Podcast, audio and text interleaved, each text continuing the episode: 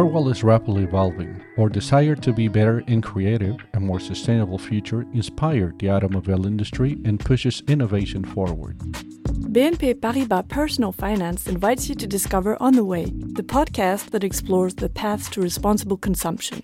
Whether entrepreneur, people from the world of business, or researchers, On the Way gives a voice to those who day after day are helping to develop more sustainable consumption. Welcome, and I hope you enjoy listening. First of all, I would like to introduce myself. My name is uh, Damián Tokmayier.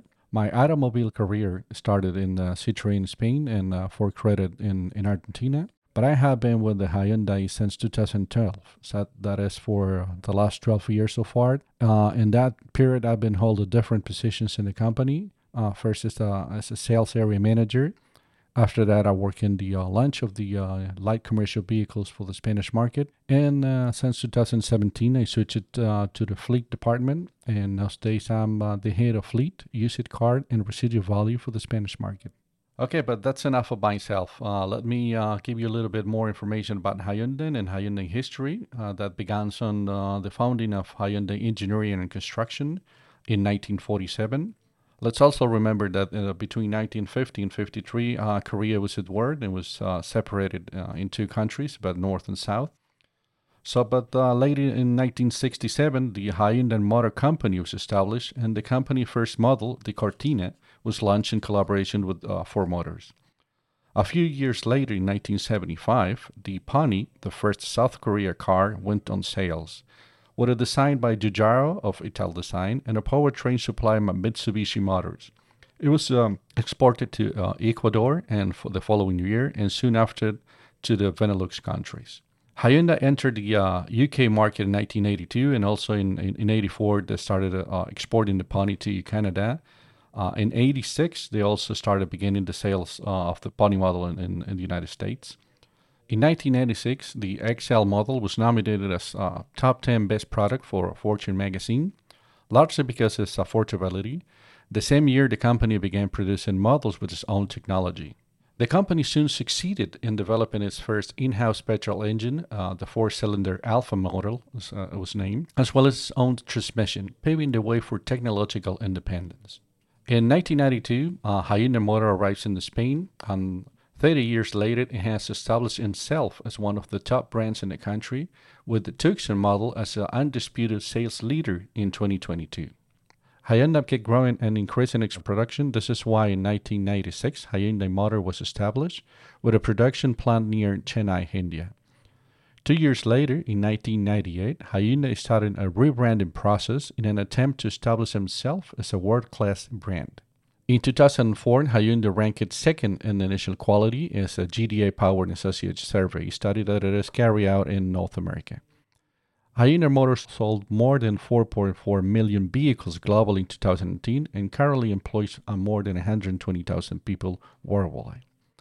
Hyundai is now one of the 100 most valuable brands in the world, according to Interbrand, and offers a range of world class vehicles and mobility service in more than 200 countries.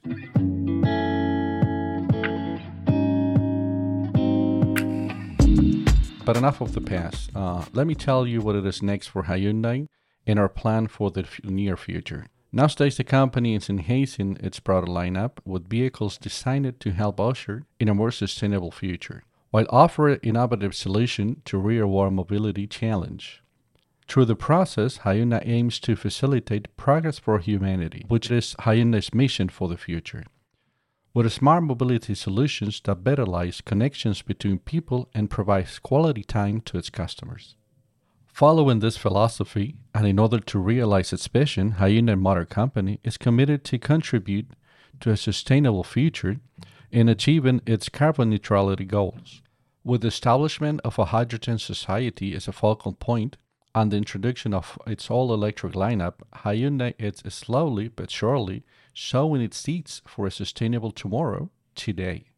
The arrival of the Ioniq 5 in 2021 marked the beginning of a new era for the brand, one where sustainability will be at the core of everything we stand for.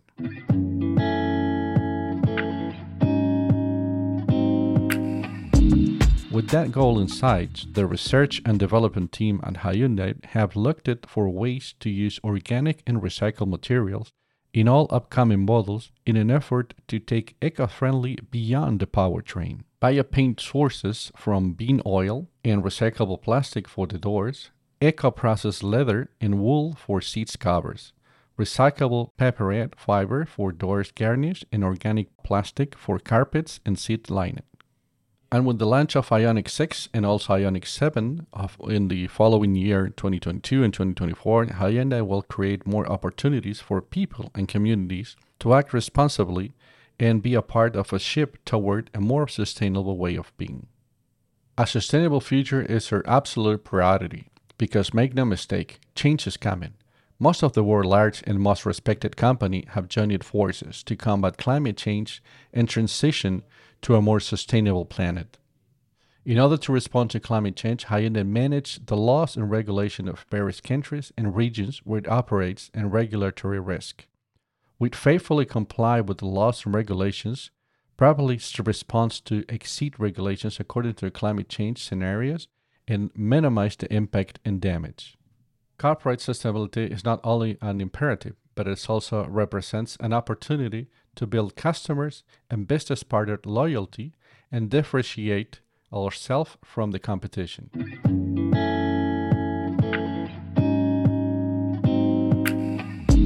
As a consumer habits are evolving, we want to help our customers with this transition. That is why uh, Hyundai has created several sustainable mobility solutions, such as uh, Mocean Subscription or Vive. We launched a Mocean Subscription in 2021, and after its success, in the uh, Spanish market, Hyundai Motor announced the expansion of the service in the UK.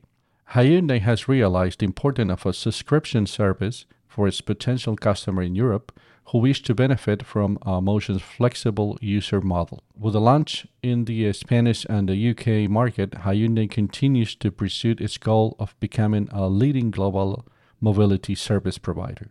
Motion subscription is a new all-in-one monthly subscription uh, in which we offer the uh, whole Hyundai range, uh, which goes from hybrid, plug-in, and full electric models. Paying a single monthly fee to cover all major automobile costs, Mocean subscriptions are available from 3 month to 24 month and are focused on offering a sign-up and drive process that require just a few clicks. During a fully digital process, customers simply choose the car they want and the time they want to get it. They enter the details, and once approved, a car will be delivered directly to their home within a matter of days. In addition, users can choose to pick up their car from a local Hyundai dealer. Another solution is Vive, the first 100% digital and 100% rural car sharing service, which offers a sustainable mobility solution for rural areas. This service is designed to help rural communities to be better communicated while respecting the environment with zero emission vehicles. Aware of the transport limitation in some rural areas of Spain, Hyundai, and its aim to offer a mobility solution for all, decided to launch this project in Campisábalos, the town with the clearest air in the Spain and the third of all the world. After the success in Campisábalos and the request from other towns to join the service, Hyundai decided to go a step beyond and continue to expand this mobility alternative to other towns in Spain. This service is another example of Hyundai dedication to promote inclusive and accessible mobility. Vive is currently linked in more than 40 Spanish towns and is planned to be launched in more than 70.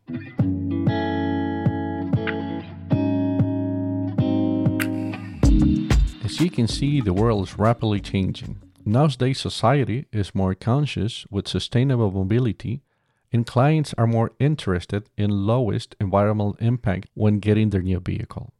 Although there is a huge social awareness, clients still have several doubts about the functionality of electrified vehicles.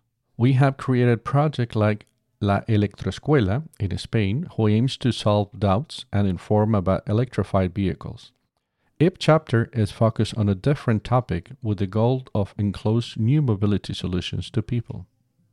Hyundai is also making very efforts to analyze the trend in the rapidly changing vehicle market and satisfy customer preferences. Hyundai has taken the lead in expanding its hybrid, mild hybrid, plug-in, electric, and fuel cell vehicles and occupy their market early, as well as bolstering its related technology development capabilities. Electrification regulations are being strengthened around the world. For instance, the EU Commission is getting ready to introduce a carbon border tax to reduce by 2030, while proposing legislation to ban the sales of new internal combustion engines in the EU starting in 2035. Meanwhile, France has banned the sales of internal combustion engines starting from 2030, and Norway has announced to phase out these vehicles from early as 2025. Hyundai has established a mid and long term roadmap for the transition from internal combustion engine to electric vehicle and has begun accelerating the relevant technology development and EV launching. It will set up an electrified lineup for its all commercial vehicles, including buses and heavy trucks. Hyundai is preparing to expand its fuel cell lineup from 1 to 3 starting in 2023 and utterly plans to achieve the goal of 100% electrification of its all vehicles sold in Europe market by 2035 and other major markets by 2040. Change is difficult, especially when it comes at a price. Switch from internal combustion engine vehicles to low emission alternative is a quick and easy way to see the immediate finance impact, and that is certainly a reduction in carbon emission.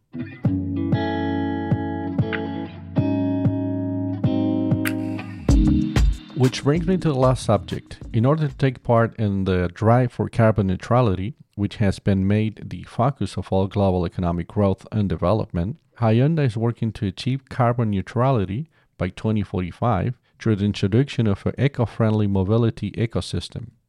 Hyundai's strategy to achieve decarbonization of its range is based on three pillars: clean mobility, new generation platforms, and green energy which aims to reduce dependency of high pollution fossil fuels, in which hydrogen will play a key role.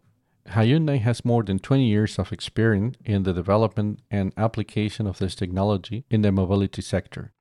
Because of its leadership in this field, is preparing to enter fully into clean and sustainable energy source with the use of hydrogen not only the automobile sector but also in other sectors, promoting the hydrogen society and inspiring to make this energy available to everyone and everywhere. To reduce the carbon production in its vehicle, the company is shifting its focus from vehicles equipped with an internal combustion engine to EV. To this end, Hyundai is leading the evolution of transportation by expanding its electrified lineup based on EV technology and infrastructure. We will position ourselves as a leading company that realizes carbon neutrality ahead of others by expanding the electricity and hydrogen charging infrastructure, thereby contributing to the transition of a global energy system to a carbon neutrality. I hope I was able to shine a light into Hyundai mission and our commitment to building a better future. Thank you very much for listening. You can find all the episodes of On the Way on your favorite podcast platforms and on the personal-finance.bnp Paribas website.